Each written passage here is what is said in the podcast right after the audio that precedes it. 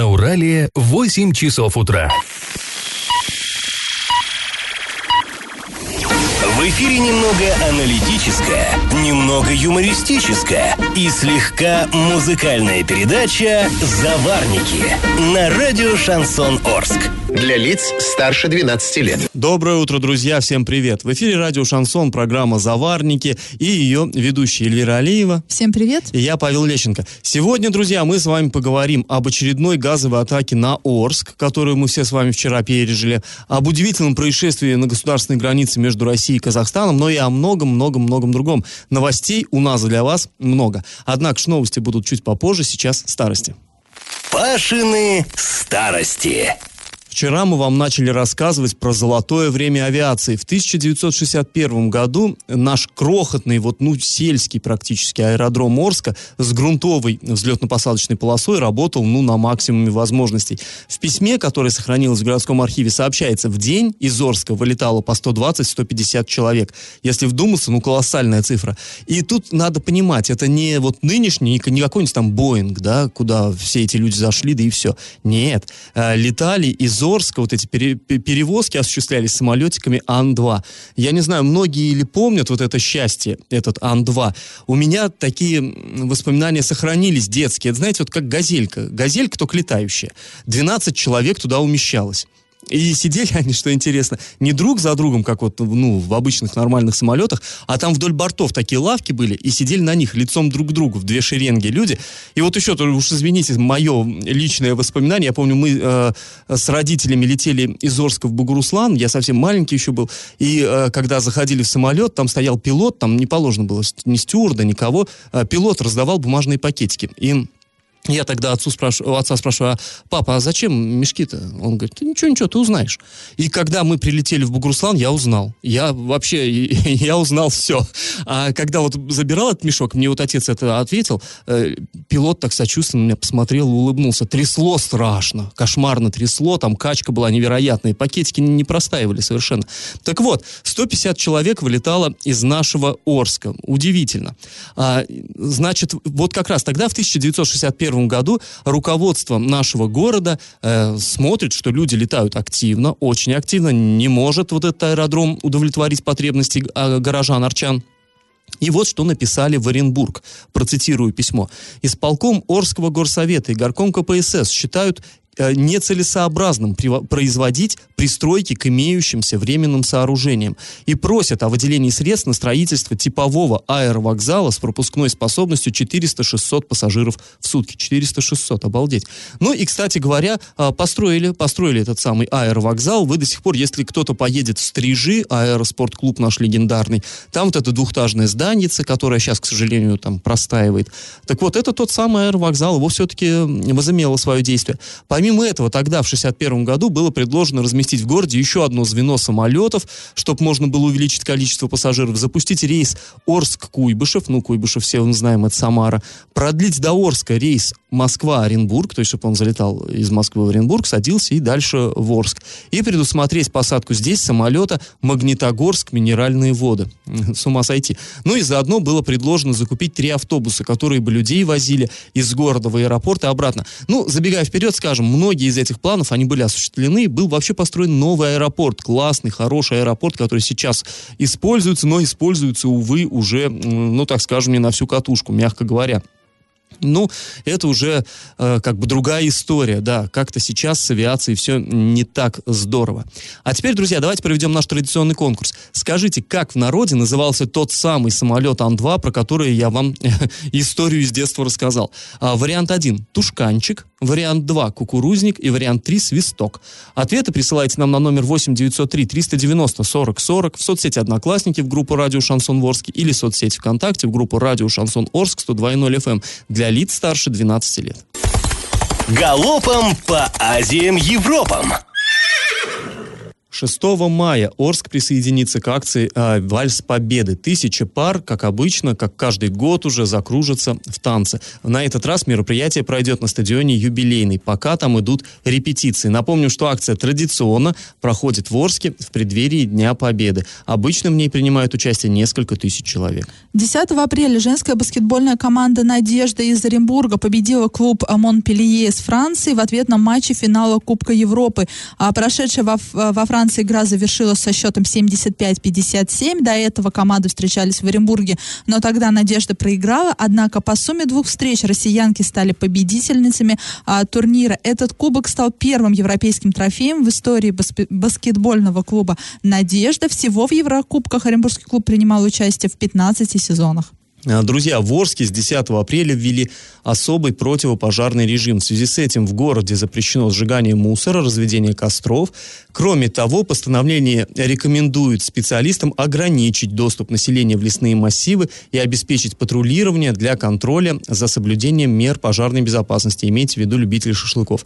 Сразу после паузы мы поговорим о том, что же делать, если вы пытаетесь погасить долг за одну коммунальную услугу, а деньги уходят за другую. И как это понимать? А, к нам обратилась жительница Орска, которая проживает в частном доме в районе Елшанки. Женщина рассказала, что в ее доме отключили свет. Но там какая история произошла? Был долг за свет, а энерго, вот, э, энергетическая компания, скажем так, а, посоветовала гасить этот долг частями, чтобы дом без света не остался, да, но чтобы видно было, что человек не собирается просто так оставлять этот долг, но старается его оплатить. Ну, так и сделала наша Арчанка. Потом они с ребенком уехали в больницу в Оренбург, и когда вернулись, выяснилось, что в доме нету света вообще. Ну, то есть нет света, не работает холодильник, не работает, ну, свет. Ну, вообще без электричества довольно сложно вот в да, и тут еще жить. плюс больной ребенок, в общем, все как-то вот не кстати. И по словам Арчанки, платеж по каким-то причинам система город направила не на погашение долга за свет, а на другие коммунальные услуги. То есть она распределила эту сумму по другим коммунальным услугам. Система город. Мы обратились а, в эту систему город за комментарием время в службе поддержки нам рассказали а, о том, что лучше, конечно, платить а, через кассы. При оплате коммунальных услуг и задолженности по ним нужно обязательно сообщать кассиру о том, куда именно необходимо направить денежные средства, однако они действительно а, могут уйти не туда. Но героиня оплачивала, наша героиня оплачивала счет через интернет-банк, а, и в системе город сказали, что нужно просто к ним обратиться, и в каждой ситуации нужно разбираться отдельно. Вот ну, в данном случае конкретно по телефону а, Арчанка ничего не сможет сделать, нужно идти туда. А пока, ну, ну и что делать в этом случае? Понятное дело, опять же, да, нужно знать реквизиты платежа, а, иметь на руках там, а, ну, пойти там и распечатать вот эту платежку, да, если через интернет-банк, тем более платила женщина, можно зайти, опять же, вот в это приложение, либо там на компьютере зайти, да, и распечатать этот платеж, там будут указаны реквизиты, все, и пойти в систему город, и там уже решать эту проблему и прочее, прочее. А, но по телефону, опять же, просто не дозвониться, да, все мы знаем, что в систему город дозвониться невозможно, что бы они ни говорили, поэтому только личное ну, присутствие. Ну, вообще здесь у нас действует такая презумпция виновности, вот когда все, что касается платежей вот этих коммунальных, в любом случае, вот если э, по логике должно изначально считаться, что ты не виноват, здесь всегда да, ты виноват, ты должен бегать, доказывать. Вот я не знаю, меня вот эта ситуация очень-очень раздражает. И порою бывает, что, допустим, их какая-то ошибка, они что-то неправильно насчитали, но ты должен брать отгулы на работе, ты должен бегать по кассам к ним, вот эти самые распечатывать всякие бумажки им таскать. То есть как бы, ну это твоя проблема, это уже не их проблема. Их ошибка, это уже не их проблема, а твоя... ну это, извините, вот у меня Нет, свое ну, накипело. Них, вот это просто, понимаешь, здесь не совсем э, речь идет об ошибке нет ошибки в этом, в этой ситуации. Ну, если она э, хотела заплатить за свет, а ну, а ее платежи без ну, ее, опять ее же, деньги мы не знаем, распределили как иначе. она это делала, куда она переводила, на какой там расчетный счет или, или что там, пока, как это вообще делается. И, ну, мы, мы не стояли, свечку не держали, не видели, но так уж сложилось, что да, деньги распределились по другим платежам, а, и э, э, в кассе нам, опять же, сказали, лучше конкретно сообщать, лучше платить через кассу лично и конкретно сообщать. Э, ну, тут лично тоже было сложно заплатить, потому что, опять же, у женщины есть маленький ребенок, который болен, но, по всей видимости, проще было через интернет. Да их вообще тоже не понять. С другой стороны, говорят вроде как не, не приходите, не создавайте очереди, пользуйтесь современными сервисами. Но ну, сейчас нужно решить проблему, нужно да. дать людям свет. Нам э, в системе город сказали, что пока они не знают, когда решится этот вопрос, потому что нужно разбираться. Э, сама Арчи, Арчанка позвонила э, в энергосбытовую компанию, там ей сказали, что свет должны дать через некоторое время.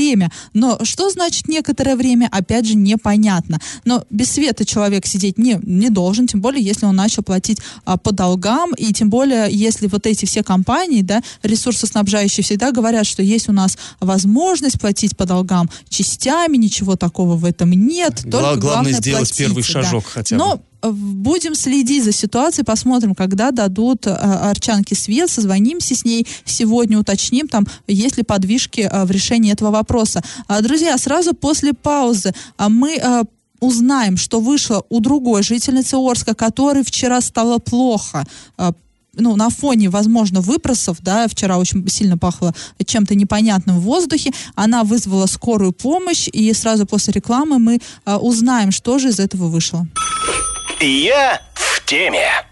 Вчера Орск снова накрыло волной удушливой вони. Ну, вот э, что это было, мы, конечно, утверждать не можем. Промышленного это было происхождение или какого-то иного, но, честно говоря, в голове просто не умещается, какого же еще. Но пока выводов, как бы, наверное, выводы делать рано. В любом случае, к нам вчера массово обращались люди, которые жаловались на то, что самочувствие ухудшилось. То есть люди задыхались, у людей болели головы и так далее, и так далее. Большинство из этих людей, разумеется, за помощью к медикам не обращалось. Ну, как обычно, конечно конечно, если у нас там слегка болит голова, мы не кидаемся вызывать скорую, мы так это при, привыкли уже, да, что выпить таблеточку, полежать и, глядишь, да и пройдет. Но здесь есть такой интересный нюанс. Во время одной из предыдущих вот газовых атак орский эколог Александр Мишин нам говорил, и вот это его мнение мы включали здесь, в эфире а, нашего, а, нашей программы.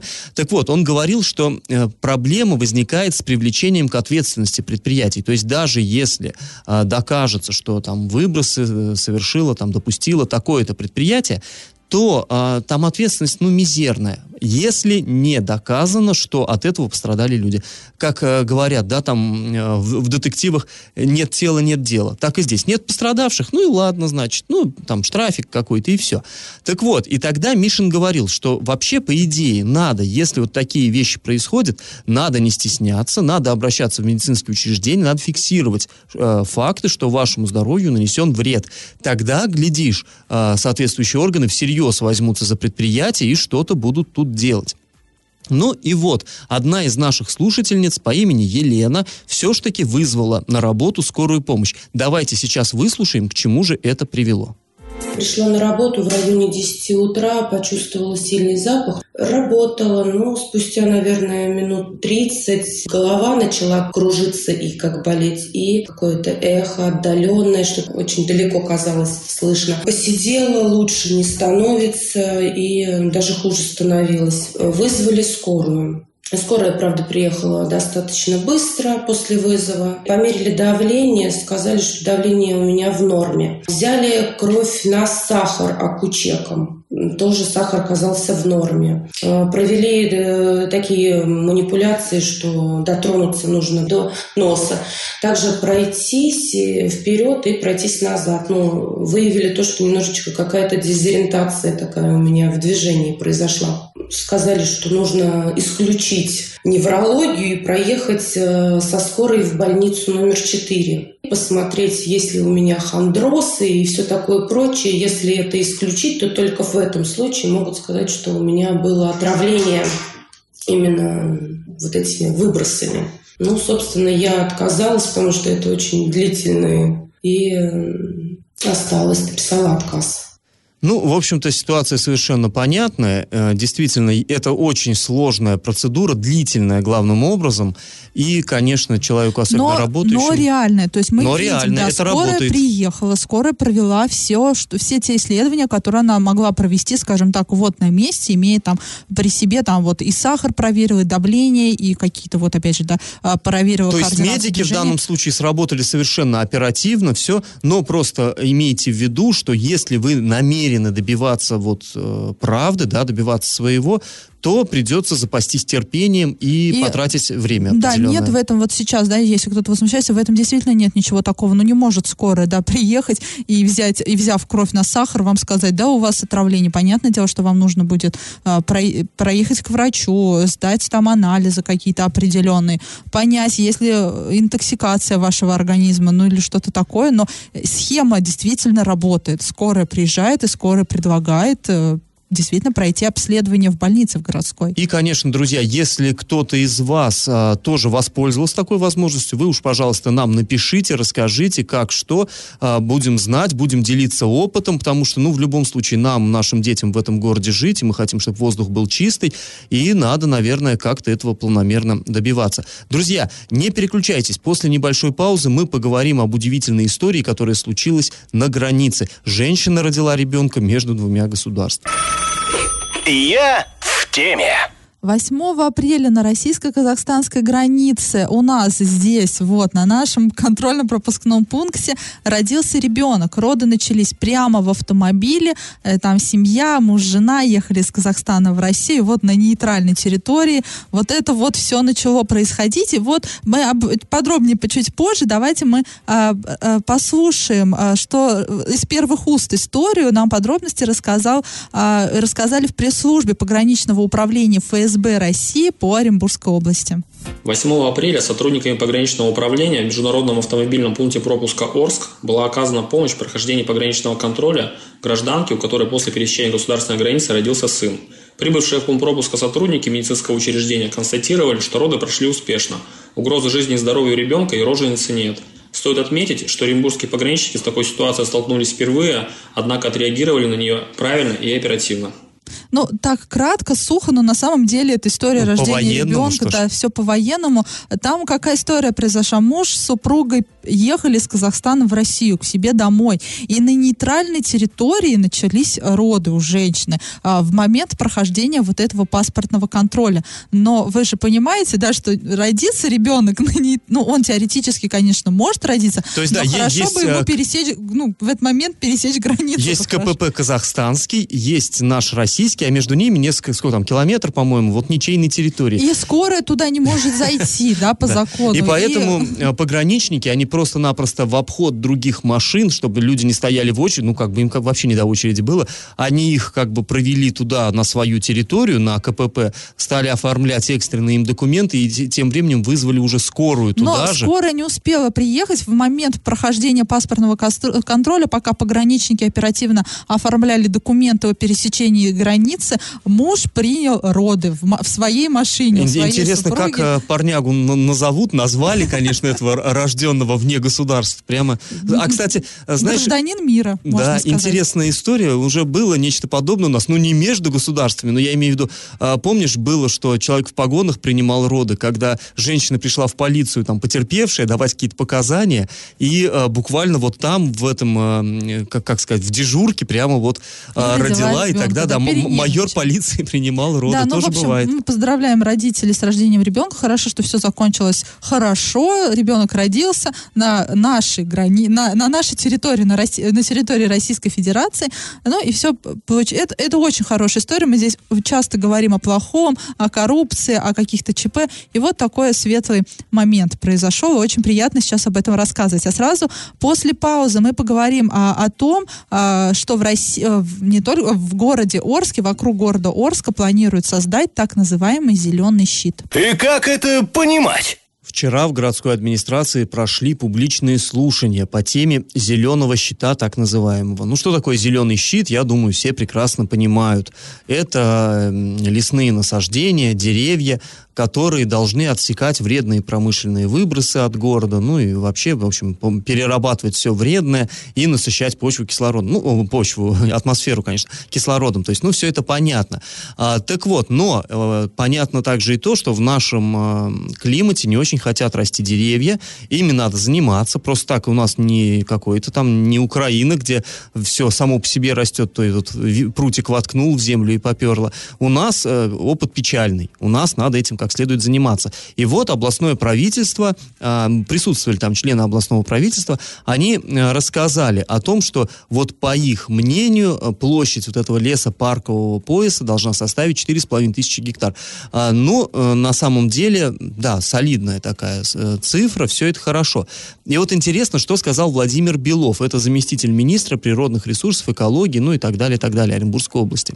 А, цитирую. «Наша задача принять решение о необходимости или, наоборот, о нецелесообразности создания в Орске лесопарковой зеленой а, полосы. Всем известно, что Орск является крупным промышленным центром, ну и так далее, и так далее. А, значительная концентрация промышленного потенциала приводит к загрязнению атмосферного воздуха, мы это ощущаем на себе, ну и все такое прочее. В общем, Для- очевиднейшие вещи, да. Да, но- Орску зеленый щит нужен, это, это однозначно. Да, ну вот как раз он и говорит, что надо решить, нужен или не нужен. Ну, на самом деле, там присутствовали-то и представители общественности, и городской администрации, как бы там разногласий не возникло. Поезд, безусловно, нужен. Возник другой вопрос. Э, Спросили люди, а что это будет стоить? То есть есть какие-то уже сейчас э, под это финансирование какое-то планируется, что-то вот в этом роде. Но а, представители министерства сказали, что вопрос этот пока не обсуждается, поскольку пока важно решить, нужны ли насаждения городу или не нужны. Да ё-моё, ну нужны, конечно, они. Давайте уже решайте. Зачем тогда было собирать это, это, это все, если вы еще пока даже не решили, нужны или не нужны? Да. Или мы должны решить? Нет, ну это, это же Ну, публичные я слушания, думаю, то что есть жители пришли... Орска уже однозначно это решили. Да ну, я нисколько в этом не сомневаюсь. И жители Орска а, сказали, что так все-таки вот именно надо решить по а, деньгам, потому что есть у нас печальный опыт. Вот, допустим, на ОЗТП пытались разбить парк, вот на этих кумакских высотах. Ты помнишь, да, там было и э, название придумывали, объявляли конкурсы, чтобы люди придумали, как же назвать вот этот парк у штыка. И название это придумали, но парка нет. И при том, что туда даже вроде как технический водовод какой-то протянули. Да, кстати, Но всё- вот на вчерашнем совещании там выступал бывший ректор ОГТИ Меликесов, он сказал, знаю я, как вы будете сейчас сажать, вы нагоните туда школьников и студентов, которые под музыку а, с пафосом а, вот- воткнут эти деревца не туда и не так, а потом это все засохнет и э, пропадет, как на УЗТП. Да, да, совершенно верно. Там как раз-таки там сажали ветераны и школьники. В 2009 году как раз вот юбилей уже. Сейчас от этого так называемого парка уже там ничего не осталось. Вот эти даже прутики уже они высохли, окончательно осыпались. То есть, действительно, а, обсуждали, обсуждали, ну, в общем-то, очевиднейшую вещь. Не думаю я, что в Орске можно найти человека, который скажет, нет, в Орску не нужны насаждения. Да, конечно, нужны, еще как нужны. Давайте, ну, будем надеяться, что вот теперь вот эта ам, формальность соблюдена, да, и люди сказали, да, нам нужны леса, и теперь будут как-то решать вопрос, как их сделать, как сделать так, чтобы их площадь увеличилась, Ну вот чтобы еще они лет через пять э, обсудим этот вопрос, чего они там решили. А, да, наверное. И вот еще подчеркивалась такая важная штука. Сказали, что вот эта лесопарковая зона, вот именно вот эт- э, под эту площадь, она рассчитывалась так, чтобы не затрагивать участки, которые принадлежат физическим и юридическим лицам. То есть вот речь шла именно о насаждениях, которые находятся на территориях э, городских, не, не частных, не, не находящихся в чьей-то собственности, а именно на муниципальной земле. Ну и вот, кстати, я бы от себя еще, наверное, сказал, что э, это хорошо щит, который вокруг города, но по мне и неплохо было бы какую-нибудь программку, чтобы в самом городе стало позеленей. Вот сейчас я смотрю, э, у нас еще часто даже существующие деревья, они, ну, очевидно, опиливаются под корень и уничтожаются, чтобы были видны вывески и прочее. Вот смотришь на фотографии старые, э, старые фотографии Орска, даже на черно-белых фотографиях видно, какой он был зеленый. Сейчас, увы, город становится серым, пыльным, э, скучным. Вот, вот это бы тоже как-то это решить, и я думаю, что решать это все-таки нужно на уровне правительственном и э, законодательном. Ну что, друзья, после небольшой паузы мы вернемся сюда, в эту студию, и узнаем, что же такое накипело у наших слушателей. Накипело! А на этот раз накипело у жителей Оренбурга. И это не первое их обращение к нам. Там в районе перекрестка улиц Рыбаковской и Григорьевской есть полуразрушенный дом. И он, понятное дело, несет опасность для жителей соседних домов. Там играют дети, он не огорожен.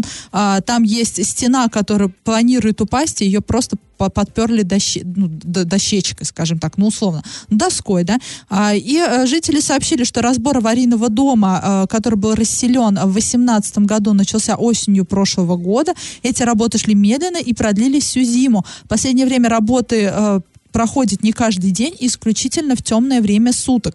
Жители рассказали, что дети играют часто на, этой, на территории этого дома. А, также они переживают за газопровод, потому что он находится рядом с полуразрушенным домом. И если, например, а, кирпичная стена, например, упадет на газопровод, то а, ну, ну, ну, ну, будет Ну, опять же, да, да, ну не только упадет стена, а загореться может. То есть э, понятно, что там могут э, бросить окурок, да, дети забежали там вот э, вдали от родителей покурить, бросили, загорелось, а тут тебе проходит э, труба. Кстати, у нас в Орске, я напомню, у нас такое было, э, было, что загорался дом на улице Суворова, по-моему, да, на Суворова, и э, там вот именно пожарным удалось э, вот это отлить, этот, там проходила труба газовая, по счастью, ничего не рвануло. Это было несколько лет назад. Было там же на Суворова, что э, мальчишка залез поиграть в расселенный дом и нарвался на стекло, там все было залито кровью, там, ну, по счастью, опять-таки, обошлось без трагедии. А на Новосибирской было, что на мужика, вот, который разбирал вот этот незаконно дом, на него упала стена и сломала позвоночник. То есть это случаев таких. И, кстати, вот я бы здесь, часто мы ругаем городские власти, да что часто, всегда ругаем. Вот здесь я хочу все-таки сказать, что наши э, власти в Ворске, они эту проблему решили. Много лет у нас тоже вот эти вот безобразные дома стояли, было это опасно. Сейчас у нас вроде как эта проблема ну, решена. По, это им спасибо, и мы должны признать. в этом плане, да, да город Орск, конечно, впереди идет, и вот люди вот этого дома говорят, что мы живем как в Донецке, там тут хоть фильм снимай про войну, хорошо хоть не стреляют. И в администрации сказали, что этот дом начали несанкционированно разбирать, а это потом пресекли все, а, и сейчас с юридической точки не все вопросы решены, нет распоряжения о ликвидации этого имущества, так как из одной из квартир еще не, вы, не выписались бывшие жильцы. А, и по данному случаю администрация обратилась в полицию с заявлением об установлении причастных лиц к несанкционированному разбору. Но, в общем, все опять упирается в бюрократическую волокиту. Да, ну, расписались в своей несостоятельности, я считаю. Ну, нерасторопности да. просто. И неужели вы этих квартирантов не можете найти, да, которые там оттуда не могут никак выписаться? Ну, что за ерунда? Неужели это Ага, настолько... и не можете поймать тех, кто ночью разбирает там под покровом темноты. Ну, что за глупость? Ну, опять же, да, пока гром не грянет, мужик не перекрестится, и пока петух не клюнет там кого-то в администрации, ну, главное, чтобы до беды это все не довело. А, друзья, если у вас накипело, то не держите в себе, пишите нам во все мессенджеры по номеру 8903 390 40 40. Пишите в Одноклассники в группу радио Шансон Ворске или ВКонтакте в группу радио Шансон Орск 102.0 FM эм для лиц старше 12 лет. Раздача лещей. Вот и подходит к концу наша программа. Пора подводить итоги. Вначале я спрашивал, а, как же в народе назывался вот тот сверхпопулярный самолет Ан-2. Ну, тушканчиком называли самолет Ту-154. Почему? Понятно, да? Ту, тушка, тушканчик и так далее. А свистком называли Ту-134. Э, потому что он, когда взлетал, набирал высоту, такой характерный звук был. Вот, особенно э, люди, которые жили неподалеку от аэропортов, очень хорошо его слышали. А вот этот маленький самолетик Ан-2, который не только пассажиров перевозил, но он еще и опылял поля, его прозвали кукурузником. Здесь сразу вот мне могут сказать, да нет, кукурузник это другой самолет. Да, действительно, пилоты кукурузником называли самолет другой модификации. А вот этот Ан-2 они называли ласково Аннушка. Вот. Но обыватели, для обывателей все просто. Ан-2 это кукурузник. В общем, правильный ответ сегодня 2. И победителем у нас сегодня становится Евгений. Евгений, поздравляем вас. Друзья, остальные не отчаивайтесь, участвуйте в конкурсе, вам обязательно повезет. А, слушайте нас на подкастах в разделе «Заварники» на сайте урал56.ру для лиц старше 16 лет. На своих мобильных App Store, Google Play в помощь. На сегодня мы с вами прощаемся. Этот час вы провели с Эльвирой Алиевой. И Павлом Лещенко. Пока. Встретимся в эфире радио «Шансон Орск» в понедельник. Завариваем и расхлебываем в передаче «Заварники». Каждое буднее утро с 8 до 9.00 на радио «Шансон Орск». Для лиц старше 12 лет. Радио «Шансон». СМИ зарегистрировано Роскомнадзором. Свидетельство о регистрации Л номер ФС 77 68 373 от 30 декабря 2016 года. Для лиц старше 12 лет.